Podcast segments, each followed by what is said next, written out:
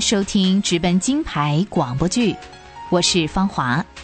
上回我和您分享到，李戴尔从巴黎奥运夺得金牌，衣锦还乡之后，所到之处深受民众热烈的欢迎，因此邀约不断。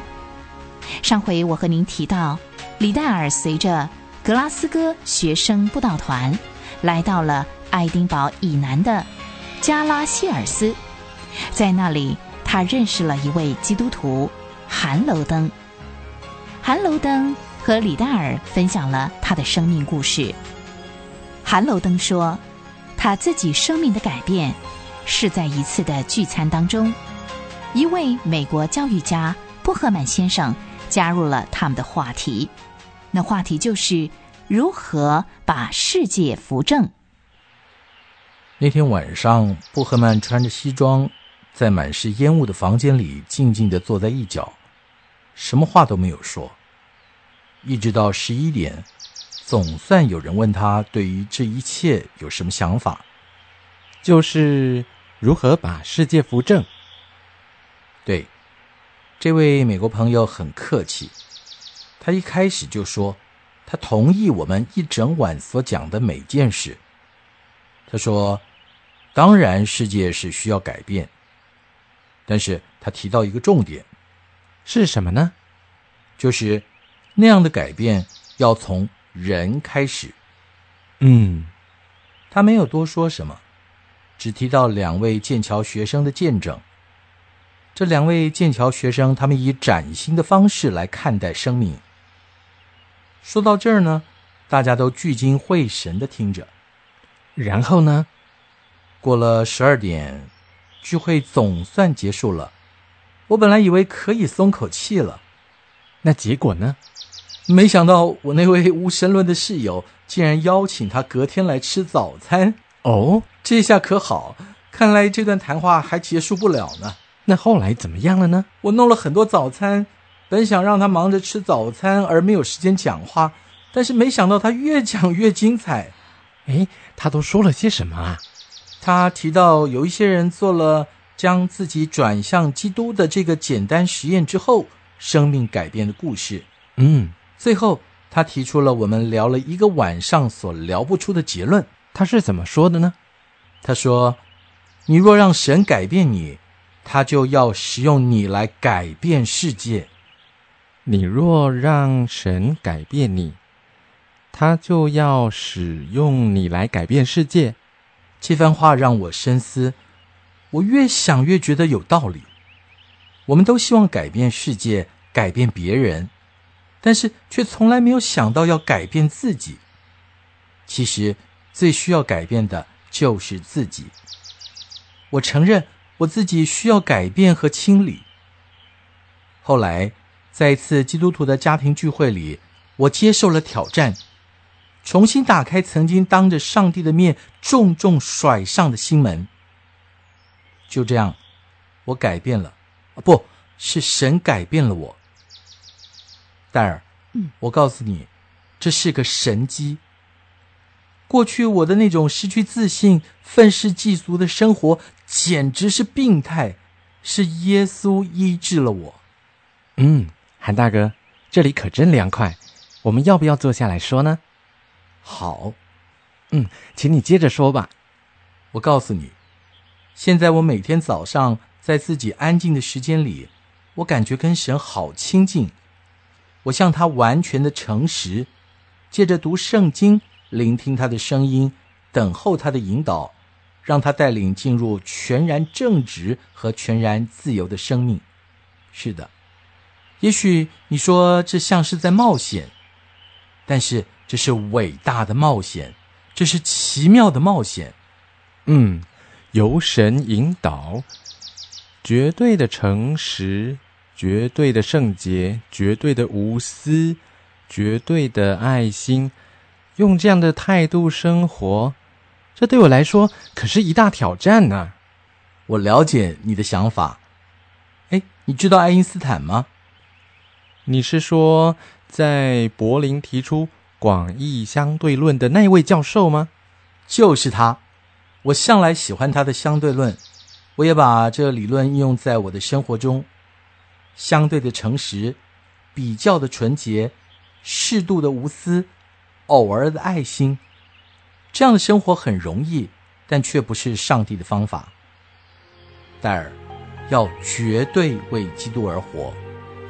你若让上帝改变，他就要使用你来改变世界。我的好兄弟，愿上帝赐福你。韩楼登不知不觉的把许多宝贵的属灵观点告诉了李戴尔。四年之后，一位南非记者为奉行这样的生活方式的基督徒起了一个名字，叫“牛津团契”。李戴尔离开加拉希尔斯的时候，心头充满了火热。他带着要绝对为基督而活的决心，回到了格拉斯哥学生布道团，心里头燃烧着要看到人们被福音改变的火种。堂哥啊，和你同工了这么长的时间，却很少有机会听见你的见证。看你每天忙进忙出的，好像有用不完的活力。你一直都是这样吗？哎，戴瑶啊，你没有遇上我们这时代，不知道我们这一家人的故事。哎，当英国和德国开战的时候，你大概呢才十二岁，我呢，我是满腔热血的，随着我的哥哥汤普林和五位堂兄弟，咱们七个人一起从军去了。不久，为了支援到塞尔维亚作战的部队呢，我被派到希腊的。萨罗尼加去管理面包厂，这对我这种外向个性的人呢，嗨，一点也不困难。而且呢，我向来是有做生意的头脑。但是两年后啊，我听到我哥哥汤普林他战死在法国的消息。唉，之后呢，又陆陆续续传来五位堂兄弟相继阵亡的消息。从军的时候，咱们是七个人一起，但是战争结束以后啊，我竟成了唯一的幸存者。我对主说：“主啊，既然你保守我从战场上全身而退，我就绝对不会再回到商场。我要以崭新和深入的方式来奉献我的一生。”哦，于是你去读神学院，成了大家的汤哥了。对，我感到要把握机会，好好的为基督而活。戴尔啊，人生是无常的，很多事情呢，我们意料不到。抓住一天就是一天，把握机会，为基督和他的国度尽心竭力。说到世事难料，哎，还请汤哥为我在中国的家人祷告。我的母亲玛丽，妹妹杰尼。和小弟恩尼都在感冒哦，我相信上帝许可这些事情发生，都有他的美意。是，哎，接下来呢，咱们在格拉斯哥敦达斯街的教会还有好几场的布道会，汤哥有点累了，戴尔啊，是，咱们就各自回去准备准备吧。好啊。